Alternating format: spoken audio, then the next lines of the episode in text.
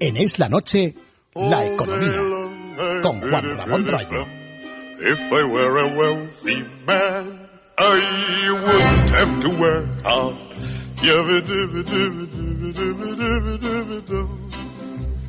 If I were a bitty, bitty rich, idle, diddle, diddle, diddle man, I'd build a big tall house with the rooms by the dozen, right in the middle of the town. A fine tin roof with the real wooden floors below.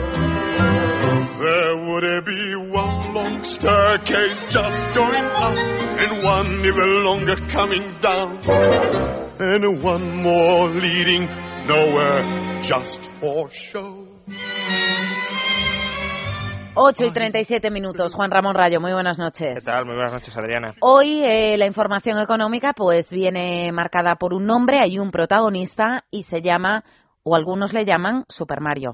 Efectivamente, bueno, de hecho viene marcada ya desde el último año, porque eh, la, la, tesis fundamental que hemos mantenido aquí, que bueno, no solo aquí, sino también muchos otros analistas y comentaristas han mantenido, porque parece de bastante sentido común, es que la aparente estabilización que ha vivido la zona del euro durante el último año, en concreto desde el 26 de julio de 2012, se ha debido fundamentalmente a las palabras, las intenciones y las promesas que este señor Super Mario o Mario Draghi efectuó hace justo un año, que básicamente consistían en decir que pasara lo que pasara, iba a proporcionar eh, financiación artificialmente barata para los países periféricos de la zona del euro, de modo que el euro no estuviese en problemas. Recordemos, el 26 de julio se cumplió un año de aquella eh, famosa frase de whatever it takes, es decir, haré lo que haga falta, dijo Mario Draghi, para salvar el euro. Y añadió, y créanme, será suficiente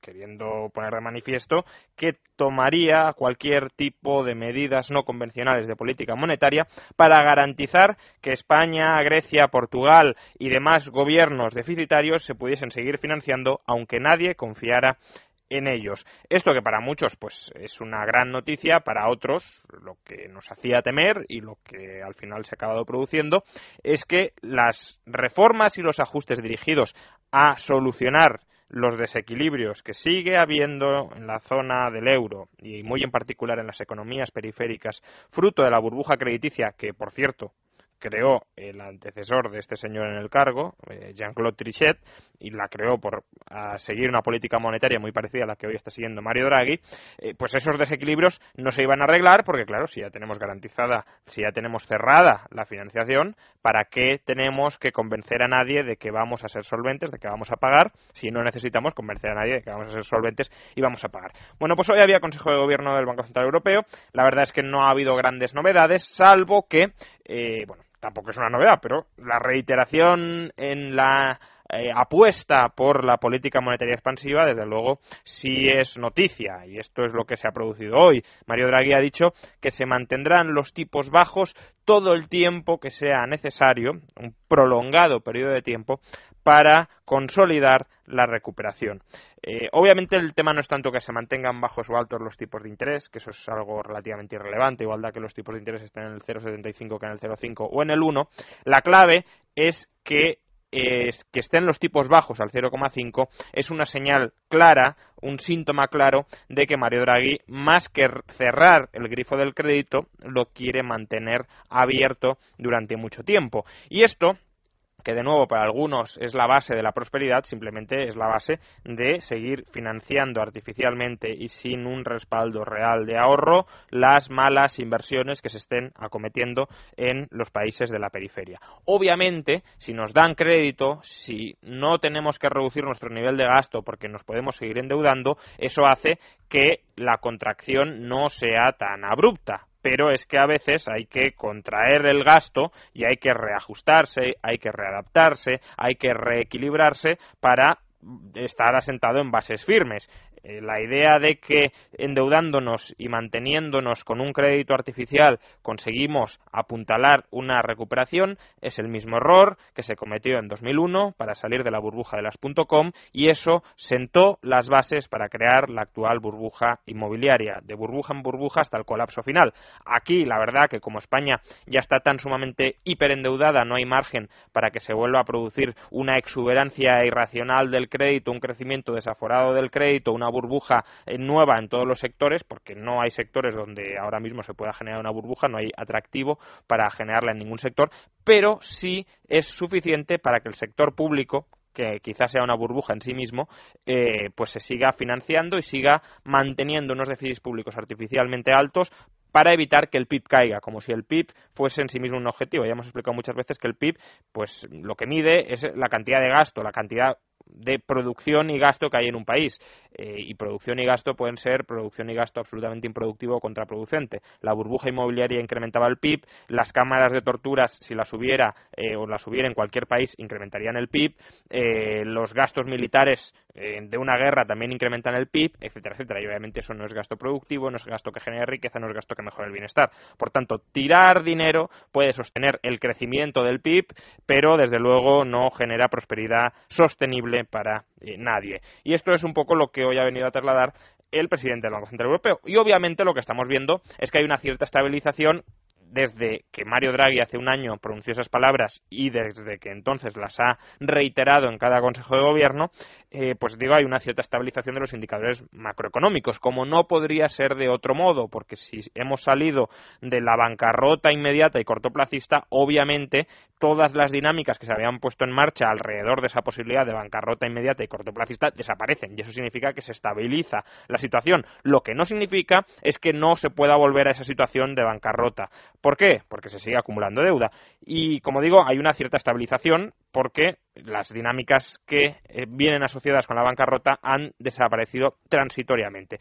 Hoy Mariano Rajoy en su comparecencia para defenderse del caso Bárcenas pues ha dado un dato que desde luego es positivo, habrá que desentrañarlo mañana porque es el dato agregado y eso pues y es el, dato con estacionalidad, etcétera, es decir, es un dato que eh, pues es relevante pero tampoco ofrece una información tan alta como nos gustaría, pero en cualquier caso es un dato positivo, ha dicho que el desempleo, el paro registrado, mejor dicho, en el mes de julio bajó en 63.000 personas. Eh, por ponerlo en contexto, el año pasado bajó en 20.000, pero recordemos, julio del año pasado estábamos al borde de la suspensión de pagos. De hecho, fue cuando Draghi tuvo que salir y decir, oigan, que voy a hacer lo que sea para mm. que no suspendan pagos. Por tanto, no es una comparativa muy eh, reseñable. Eh, quizá sea más relevante compararlo con julio de 2011 y julio de 2010. En 2011 el paro bajó en 40.000 personas, es decir, algo menos de lo que ha bajado este año. En 2010 bajó en 70.000, en algo más de 70.000 personas, por tanto, más de lo que ha bajado este año.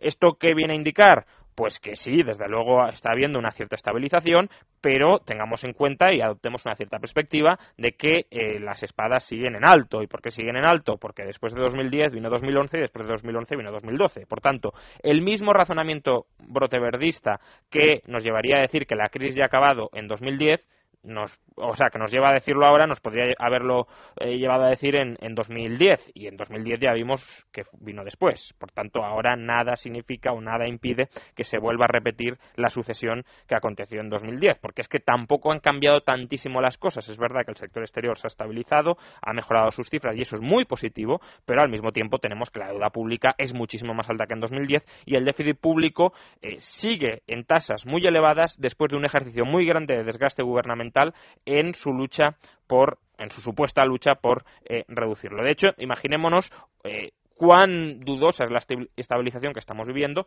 que la economía portuguesa, la economía lusa, nuestra economía vecina, eh, que está metida en una dinámica de, de, caída libre, o estaba metida hasta hace poco en una dinámica de caída libre, en el segundo trimestre de este año, ese trimestre en el que el PIB español cayó un 0,1 y se nos vendió como un grandioso éxito, la economía lusa creció un 0,5 en ese trimestre, después de haber caído muchísimo más que nosotros. te iba a decir, y cómo estaba Portugal. Efectivamente, y después de estar en una tasa de, crecimiento interanual muy superior a la nuestra. Por tanto, eh, tampoco exageremos. Quiero decir, es evidente que las cosas se han estabilizado, es evidente que hemos salido de la órbita de la suspensión de pagos a corto plazo, pero ni la hemos despejado a largo ni ya estamos catapultados hacia la prosperidad eh, absoluta. Y de hecho, eh, pues hay otra noticia que viene a ilustrar esa inestabilidad o fluctuación, pues esa calma tensa que estamos viviendo, ¿no? Y es que el índice PMI, que es uno de los índices de referencia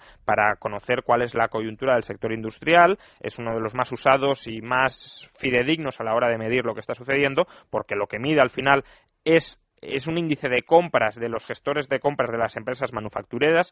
Obviamente, la, la, idea cuál es que compran más cuando tienen buenas expectativas sobre el futuro, cuando creen que va a mejorar la actividad, sus ventas, etcétera. Bueno, pues este índice cuando baja de 50 se considera que la economía entra en recesión. Cuando sube de 50 que sale de la recesión. España en junio se quedó en 50, lo que venía a decir que estábamos fuera de la recesión. En julio, cuando supuestamente las cosas ya están yendo a mejor, ha caído a 49,8. Es decir, volveríamos, a entrar e, en, ese sentido en la recesión. Que no digo que estemos de nuevo en la recesión del PIB, lo que digo es que estamos ahí, ahí. Que hmm. eh, eh, no hay que tomar un buen dato de un mes, de dos meses, de un trimestre, de dos trimestres como la panacea absoluta. Por el contrario, la zona del euro sí parece que está experimentando una cierta mejoría más clara que la de España, aunque falta por ver. ¿Por qué? Porque ha pasado de 48,8, es decir, un índice de recesión apreciable, a 50,3. Y Alemania, que ha sido el motor detrás de esta mejoría, a 50,7. Es decir, en Alemania sí parece que las cosas están yendo a mejor. En España, con todos los desequilibrios que tenemos y con la estabilidad de los indicadores positivos, tampoco echaría las campanas al bolo tan apresuradamente. Vamos a hacer una pausa, Rayo, si te parece, y vamos con esas preguntas que te traslada cada día a la audiencia. Es la noche. Es radio. Fatiga, estrés, cansancio acumulado, irritabilidad. Son síntomas claros de insomnio y de una falta de sueño reparador que día a día afectan a nuestra salud y calidad de vida. En estos casos, Dormax es una solución eficaz. Dormax es un complemento alimenticio natural único que nos ayuda a neutralizar las causas que nos impiden dormir, asegurándonos un descanso de calidad y verdaderamente reparador. Dormax, de Laboratorio Acta la sostenibilidad es más que plantar un árbol, es tener un compromiso con la sociedad. Es apoyar a la universidad, a los jóvenes y su futuro laboral. Es apostar por las energías renovables. Es conceder microcréditos. Es invertir responsablemente. Banco Santander, elegido por Financial Times, el banco más sostenible del mundo. Santander, un banco para tus ideas. Todos los fines de semana en Es Radio hablamos de toros, exactamente los domingos. Pero solíamos hacerlo de madrugada. Ahora, como no hay fútbol, tenemos en plaza a las nueve y media de la noche todos los domingos. Es toros en Es Radio.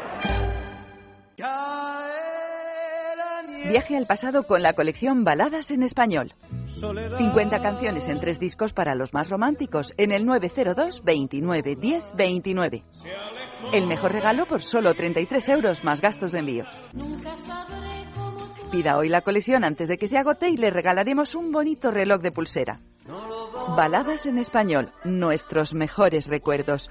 902 29 10 29.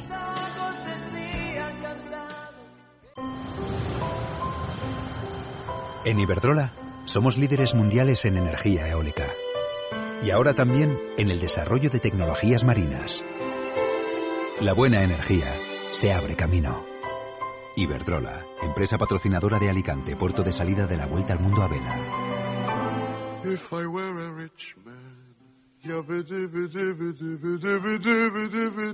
Es la noche. Es radio. If I were a wealthy man, I wouldn't have to work hard.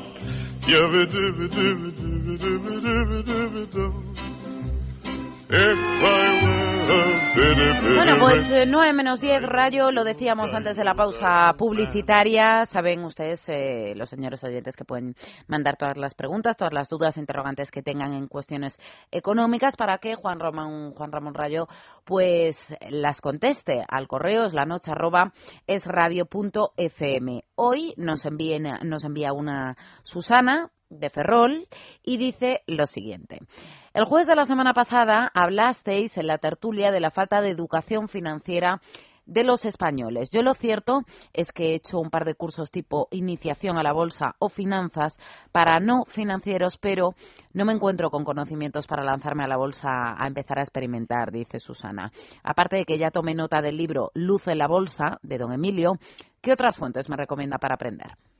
Bueno, obviamente lo primero que habría que saber es el nivel de partida, porque comenta la oyente que ha hecho algunos cursos, pero tampoco sabemos el, nivel de profundidad de, esos cursos ni la calidad de esos cursos, porque por desgracia en este campo, en el de las finanzas, pues hay muchos vendedores de humo y por tanto hay que, hay que con ojo. Efectivamente, bueno, al final siempre transmiten algún conocimiento interesante, lo que pasa que efectivamente puede ser un conocimiento muy insuficiente para lanzarse a invertir. Dicho eso, y antes de dar alguna recomendación, la mejor recomendación para quien quiere empezar a invertir en bolsa es lanzarse a invertir. Es decir, si uno espera tener los buenos conocimientos, los mayores conocimientos o los conocimientos suficientes para comenzar a invertir, nunca se lanzará a invertir. En eso, en eso hay que lanzarse a la piscina e ir aprendiendo jugándote el dinero. La mejor escuela es directamente la bolsa, aunque obviamente antes de lanzarse sí que es recomendable tener algunas nociones básicas, pero aún así no estemos siempre con el miedo de no sé lo suficiente para empezar a invertir, porque nunca nadie sabe lo suficiente para comenzar a invertir, porque el mercado es así, es un mercado muy incierto y por tanto hay riesgo. La cuestión es tratar de minimizar ese riesgo sintiéndote seguro. Y te sientes seguro cuando ya has experimentado y cuando ya conoces más o menos las reglas del juego. Y para conocerlas, insisto, hay que jugar. Pero bueno, eh, dicho esto, eh, pues yo recomendaría tres libros muy básicos de todas formas, pero que al menos le pueden servir para o apuntalar algunos conocimientos o para conocer otros que quizá no le hayan transmitido en esos cursos que ha realizado que son eh, relevantes. Los dos primeros, sobre todo el primero, yo se lo recomendaría a la audiencia como manera de cambiar el chip, de cambiar el chip y de comenzar a tener una perspectiva financiera de la vida. No significa que todo se haya de monetizar, ni que todo sea economía, ni mucho menos, pero sí comprender que una perspectiva fundamental de la vida son las finanzas y que una persona difícilmente eh, puede tener una vida pues estructurada si no maneja más o menos de manera adecuada sus finanzas. Y lo que en esta crisis ha visto es que el desatender las finanzas, el meterte en hipotecas, en créditos, en deudas, eh, el no ahorrar sin saber lo que estás haciendo, el ir a ciegas en el mercado, eh, pues es muy desestabilizador. ¿no? Entonces, el primer libro que voy a recomendar es Padre Rico, Padre Pobre de Robert Kiyosaki. Kiyosaki con K y con Y. Eh, es un libro muy, muy famoso eh, que, vamos, es, es una herramienta ideal para dar el, dar el salto, bueno, más que dar el salto, cambiar la perspectiva, cambiar el chip de cómo se observa pues la planificación financiera personal de una persona. Es decir, tengo que ahorrar, tengo que consumir, cuál es el coste real de consumir en lugar de ahorrar, dónde quiero llegar, cuál es la educación adecuada. Eh, mi propósito en la vida es ser siempre un empleado para tener un sueldo más alto y a partir de ese sueldo ir consumiendo cada vez más, o mi objetivo en la vida tiene que ser tratar de construirme un patrimonio alternativo que me permita alcanzar la autonomía financiera y que con las rentas que ese patrimonio me proporcione no tener que depender permanentemente del salario y de la deuda que yo contraigo para adelantar mis salarios futuros. Entonces, yo creo que, explicado de manera muy sencilla a través de la vida de este señor, de Robert Kiyosaki, que es un autor muy prolífico y que tiene muchos libros al respecto, pues se extraen lecciones valiosísimas de la importancia que tienen las finanzas y la educación financiera. El otro libro, este por desgracia no está en español, es The Wealthy Barber, el barbero rico, de David Chilton.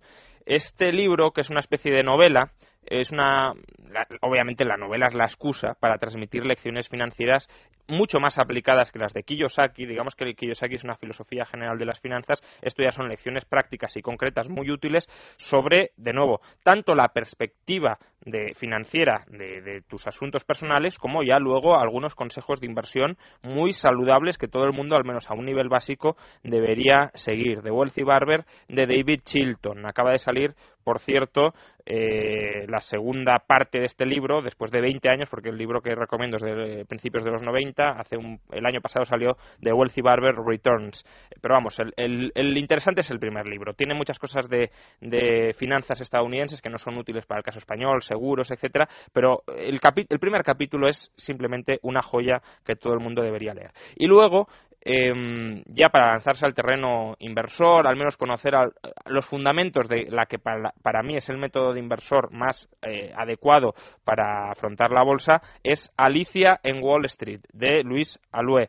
Este libro eh, pues se expone, está prologado por Francisco García Paramés, que probablemente es, bueno, es el gestor de Bestinver y probablemente sea el mejor inversor europeo eh, o uno de los mejores inversores del mundo eh, y es español y lo que expone es la filosofía de inversión del llamado value investing. ¿Qué es el value investing? Pues nada extraño, es la filosofía eh, de inversión elemental básica de toda la vida, es tratar de comprar barato negocios excelentes, es el sentido común de la inversión, es pues eh, yo lo que para ganar dinero lo que tengo que hacer es comprar empresas que ganen mucho dinero a precio de saldo. ¿Eso es posible? En ocasiones es posible. Y lo que hay que hacer es saber localizar esas oportunidades y sobre todo saber esperar a que surjan esas oportunidades. Y ya por último, esto como digo son eh, pues libros muy básicos. Si uno quiere profundizar, pues hay cursos que sí que son eh, bastante recomendables en este sentido. Y, Por ejemplo. Y, yo, pues uno que recomendaría, porque entre otras cosas doy clase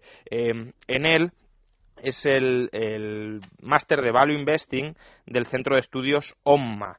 es un centro de estudios online y que proporciona este máster que la verdad pues conociéndolo desde dentro es un gran máster y, y, que además te permite tener las herramientas y los fundamentos básicos para aprender a invertir. Ahora en septiembre, por cierto, comienza la cuarta edición para aquel que esté interesado.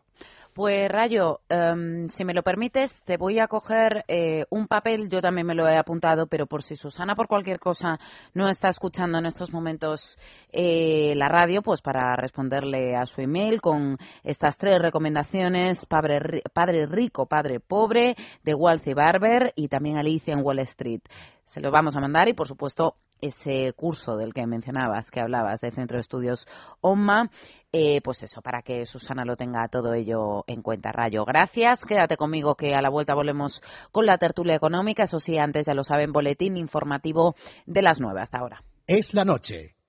Es radio.